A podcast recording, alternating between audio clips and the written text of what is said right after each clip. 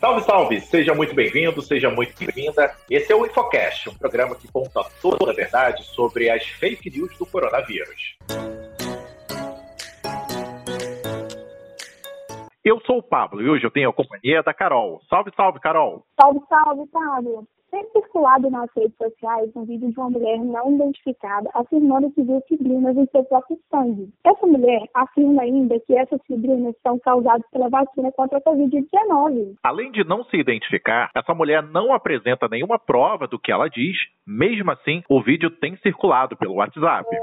O que essa mulher está espalhando no vídeo é uma fake news. Fake news. Para começar, a gente precisa explicar o que são as fibrinas. Elas são proteínas que só podem ser vistas em um microscópio especial e por profissionais treinados para isso.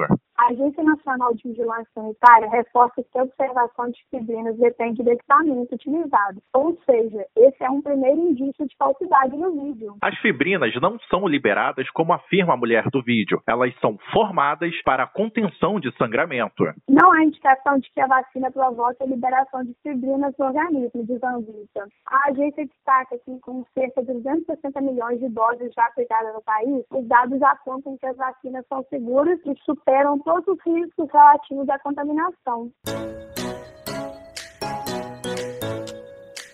O Infocast é um projeto do Instituto Federal Sudeste de Minas Gerais. Este projeto tem a produção de Yasmin Gama, Lavinha Figueiredo, Caroline Duarte, Pablo Campos e Rony Santos.